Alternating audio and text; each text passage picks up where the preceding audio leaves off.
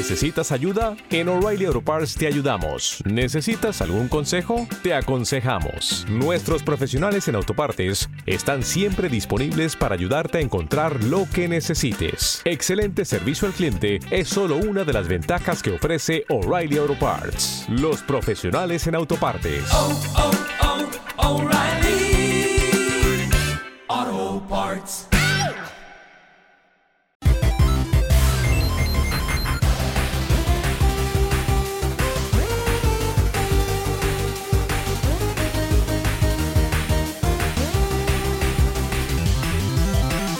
Gozamitas, damas y caballeros, bienvenidos de vuelta al Guardianes Arcade, el, el podcast spin-off de los Guardianes de Gotham en la que nos metemos en nuestra sala retro y vamos al mundo de los videojuegos. Y esta semana fusionamos dos temas que nos encantan, que es videojuegos retro y cómics.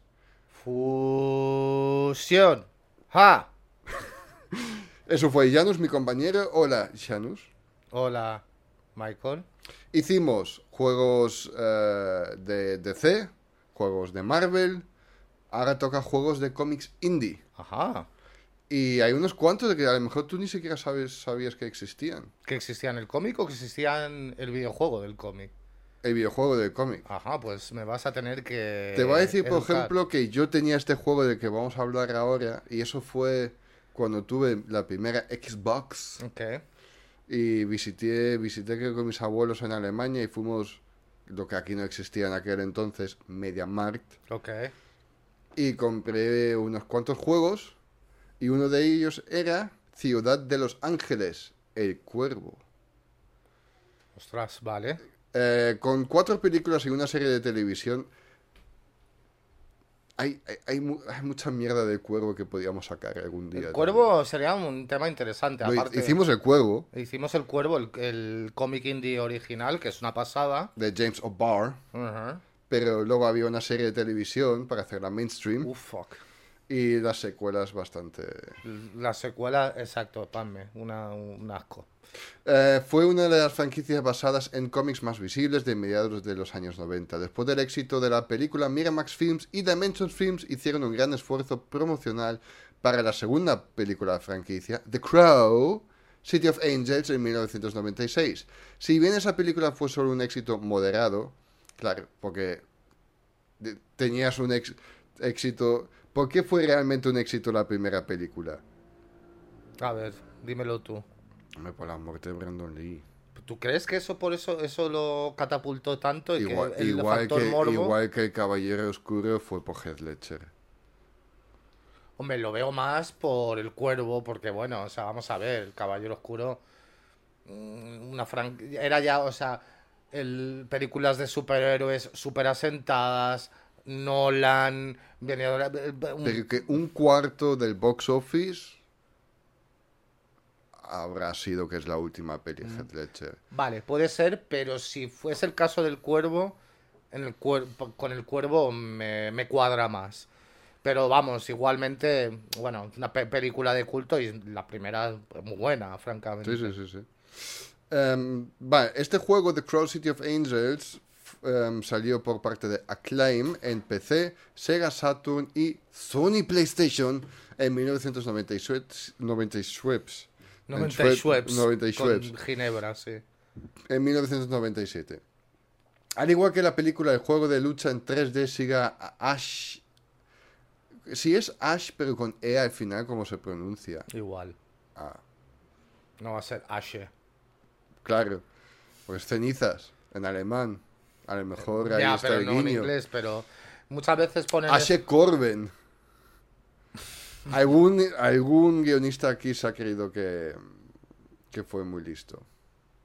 Su lanzamiento de juego fue mal recibido y tiene la reputación de ser uno de los peores videojuegos de la época. Surprise. En un Pero tú lo, tu- lo tuviste, dices. Sí. ¿Y qué recuerdos tienes de él? No buenos, O sea, ya te- lo recuerdas como un... como malos. Como sí. malo. Por eso fue salir. Es que estos 5 o Pero 6 compraste juegos. cinco... Claro, sería a precio de descuento. Claro. Ah, Es que pues, los compré con- Claro, porque 60 euros... Bueno, entonces... eh, caros también. en aquel entonces, pero yo recuerdo que estaban en plan a 8.99, Vale, ok, tiene cosas sentido, así. sí. Me compré uno del Cuervo, un Dead or Alive, un juego de Buffy, Dios, tío. ya, porque estaban baratos. Pero es que me acuerdo que volvimos, llegamos a casa y yo quería jugar todos y es que los he probado en plan todos en toda una tarde corta de dos o tres horas porque dije, "Pff, they suck. En una tarde te diste cuenta que todos daban asco Básicamente, sí. y que habías malgastado tu dinero. No hay mío, el de mis padres. Bueno, habías malgastado su dinero. Sí. Y que hubiera estado mejor invertir ese dinero en un juego Claro, bueno. claro, claro. Mm. Ah, Vale, en un esfuerzo por capturar el tono gó- gótico de la, de la franquicia de juego se desarrolla principalmente en áreas más iluminadas que convierten el, nivel, el level en un oscuro caos de píxeles. Los revisores criticaron el juego en este momento, citando un esquema de control antinatural, enemigos implacables y una cámara que regularmente dejaba la acción fuera de vista. Esto siempre es muy, muy, muy divertido cuando luchas, ves la pantalla pero no a ti y el enemigo. Eh, yeah, awesome. Tías, el gato parece que le ha dado un... un espasmo. Pero está bien. Está bien. Está bien. Otra grandísima franquicia es Alien vs. Predator. ¿Has jugado alguno? Eh, a ver. Jugué un beat'em up mm, de los 90. Pero creo que antes de, antes de que salieran las películas, de las franquicias de las películas. sí, sí, sí, sí, sí. Ese juego estaba muy bien. O sea, los malos eran los aliens, los xenomorfos. Y después en el beat'em up mm, podías utilizar o, pre- o predators o humanos. Claro. Tenías, eh, o sea, mm, vamos a hablar de este juego. Alien y Predator habían establecido ya sus, o sea, sus seres, su, su ¿cómo se dice? Su status quo eh, como villanos emblemáticos de las películas a fines de los 80. Los, los caminos de los monstruos no se cruzaron hasta febrero en 1990, cuando el cómic Dark Ho- Dark Horse Presents número 36.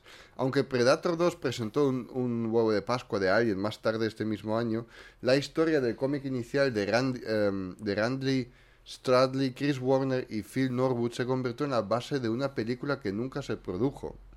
Si bien el guion basado en, en cómic para esa película finalmente se descartó, seguía siendo la base suelta para el juego de arcade de Capcom 1994 de Alien vs Predator. Eh, lleno del tipo de acción frenética e interrumpida que luego definirá la serie Marvel vs. Capcom, el juego de tres jugadores se convirtió en un elemento básico popular de las salas de juegos. En el juego los jugadores luchan contra interminables hordas de alienígenas como uno de los soldados humanos mejorados cibernéticamente o dos Predators. Aunque los planes para lanzar el juego de peleas en 2D en Sega 32X se cancelaron, el juego de arcade bien revisado ha sido calificado como el mejor encuentro interactivo entre las dos franquicias hasta hoy en día todavía. Es que era un pepino de juego. Pasa que había que encontrarlo en los arcades. Pero era muy bueno. A todo esto, aquí en Mallorca, donde grabamos todo esto, ¿cómo fue la llegada de juegos nuevos a los arcades, por así decirlo? ¿Cómo, cómo fue la llamada de juegos? O sea, nuevos? ¿llegó o aquí todo llegó como lo último? ¿O nunca os faltaban las últimas novedades? A ver, es que no te sabría decir. Porque ahora tenemos la edad de información con. Sabemos lo que está pasando todo por todo el mundo todo el rato. Habían- Pero mm, piensa, piensa que soy old man. Pero Soy- habían revistas. había revistas, pero, o sea, no las compraste. Yo no las compraba. O sea, mm, a ver, seguro que... Aquí no lo sé, yo que, o sea, lo de las revistas, lo del gamer, aquí llegó más tarde. O sea, lo, de, lo que es ser un gamer serio. Y, y estas cosas de gamer, mm, o sea, desde luego tengo más recuerdos de, de Norteamérica como algo un poco más serio, que la gente se compraba sí. las revistas. eh, el Nintendo Power me parece Sí, que sí. ¿sabes? Aquí no me acuerdo de nadie. O sea, va- vamos a ver, no creo que tardaran demasiado, porque después, claro, me voy acordando de cuando salían las cosas y ahora pues voy a- intentando documentarme de cuando salieron los juegos, el timeline y más o menos coincide. Y aparte, vamos a ver hasta qué punto eh, la gente que, que eran dueños de los arcades no eran tontos y traer un, un juego y era exitoso. Más, ejemplo más claro, Street Fighter. O sea, yo qué sé, si había en el arcade donde que yo iba con mis amigos, si había 20 máquinas, por decirte algo, cuatro, tres o cuatro eran Street, Street Fighter. Fighter. Bueno, y claro. siempre estaban llenas. O sea, que demanda había. Cuando llegaban, más o menos a la hora de su lanzamiento. Vale, vale. No, interesante, interesante. No, no lo sabía. Yo cuando...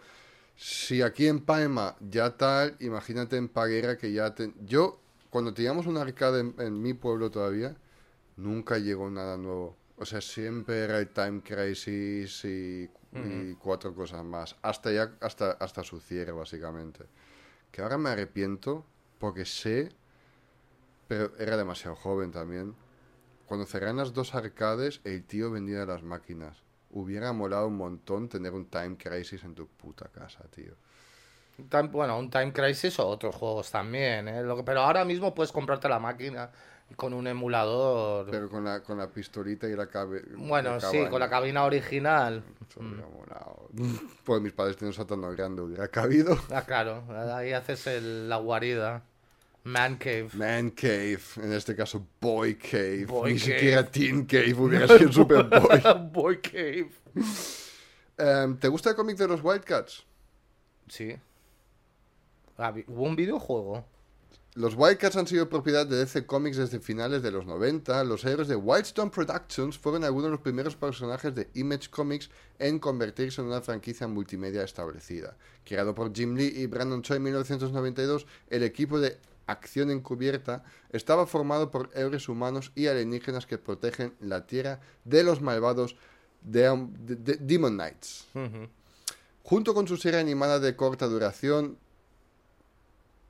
Serie animada de corta duración. Tengo flashbacks, pero cosas muy... que sí, pero que vamos, fracaso. No eran lo suficiente mainstream para poder hacer una serie de animación.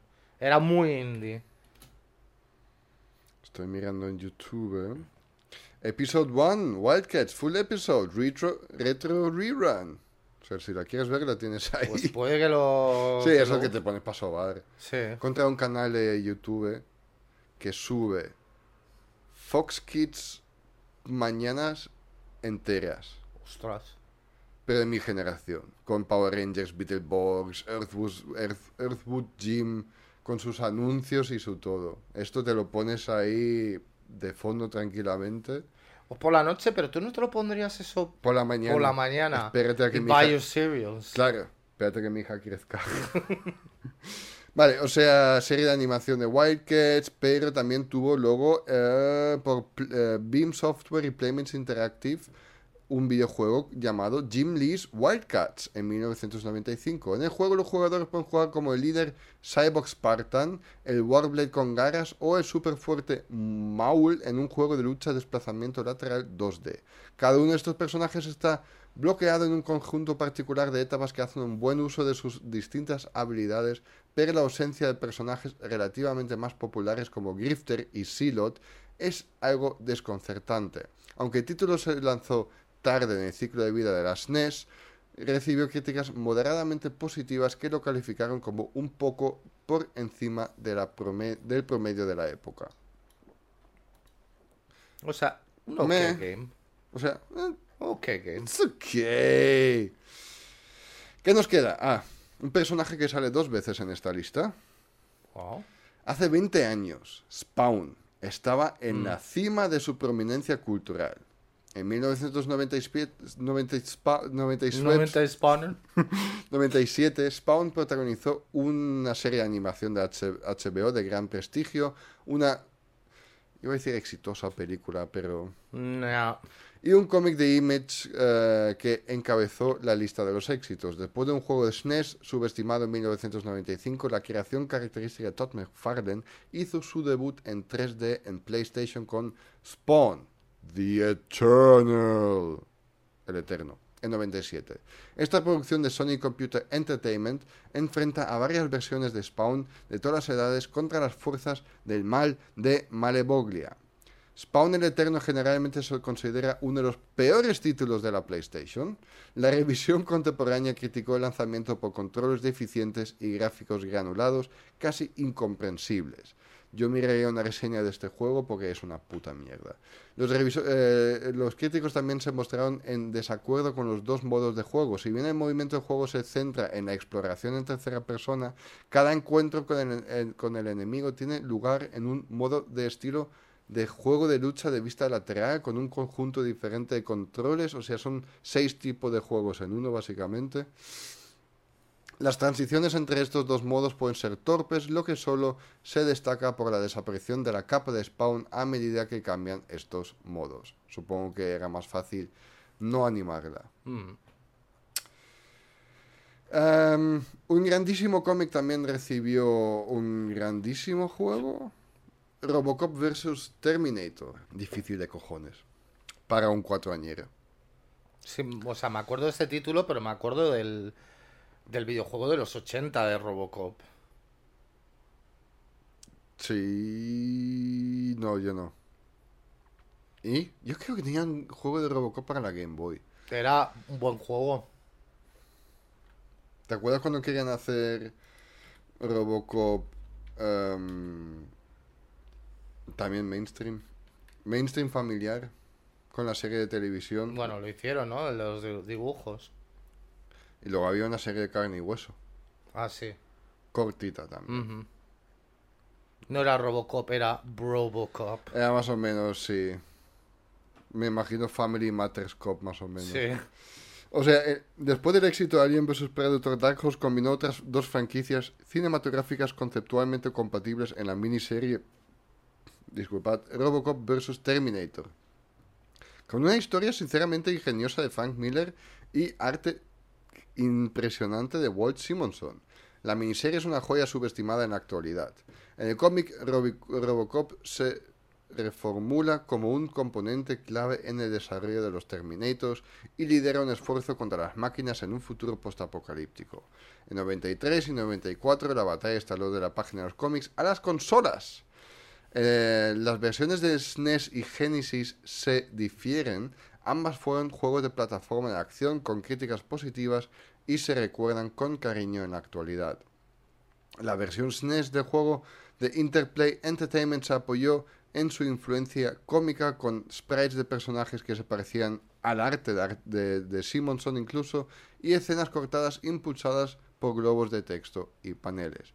También presentaban un escenario en primera persona gráficamente ambicioso donde los jugadores luchan contra un, una horda de Terminators en el futuro. El juego de Genesis de Virgin Interactive presentaba eh, variedad de personajes más realistas y una increíble cantidad de sangre. Y llegamos al último, que vuelve a ser Spawn. Mientras que Spawn el Eterno se definió parcialmente por su ritmo lento, Spawn en mano del demonio presenta una acción propulsoria sin parar. Desarrollado originalmente para arcade por Capcom, el título se lanzó más tarde para Dreamcast en 2000. Ay, la Dreamcast la he hecho de menos. Yo la tenía, me ha encantado. En este juego de 1 a 4 jugadores podías controlar uno de los 37 personajes de Spawn en este trepidante juego de disparos en arena en tercera persona con una lista que incluía múltiples versiones de Spawn, villanos como Overkill y ángeles al estilo de Angela, el juego muestra un conocimiento sorprendentemente profundo de la historia de Spawn creada por Todd McFarlane. Si bien algunos personajes solo podían disparar armas, los estilos de lucha de otros variaban para incluir superpoderes y combate cuerpo a cuerpo. Con el texto de neón parpadeante constante en el juego, los disparos interminables y la banda sonora de rock a todo volumen, es un asalto total a los sentidos de la mejor manera posible. Aunque el lanzamiento doméstico de Demon's Hunt recibió algunas críticas meh por los controles confusos, el título generalmente se considera una de las mejores apariciones de videojuegos de Spawn. Sí, porque hemos hablado de otro que fue El de peor. los peores. Exacto. Entonces, este se salvó al final. Ujú. Menos mal. Hombre, tienes una vari- gran variedad de personajes, ¿no? O sea, sí, sí, sí, sí. bastante rico. Y eso fueron todos Con los principales. los principales que quería que, que eran bastante bastante conocidos. Y solo para llenar dos minutos más de programa, vi la peli de Sonic. ¿Y? Es muy es muy entretenida. ¿En serio? Sí. Bueno. Mm, Es cuando piensas que es una peli simplemente familiar, es un poco más que esto. Vale. Por ahora, mis mejores adaptaciones de videojuegos a película es la última Tomb Raider, Vale. porque adapta bastante bien lo que son los nuevos juegos, que tampoco es difícil porque es... Es, son Es historias adventure. bastante muy straightforward, sí. Sí, muy adventure. No, o sea, ni siquiera la historia tampoco ni siquiera la hace 100% bien teniendo la del videojuego, pero ambiente, prota y todo. Y después pondría Sonic. Vaya, vale. Pero Vaya, vaya. la pongo después simplemente por el hecho de que están, están mucho en el real world, Vale. ¿sabes? No, no, no es en su... Pero por lo demás es todo... Bueno. Quiero ver la 2 al final ahora, porque sale Knuckles. ¿Sale? Knuckles. Ah, vale. Y le pone voz Idris Elba. Ah, ok, nice.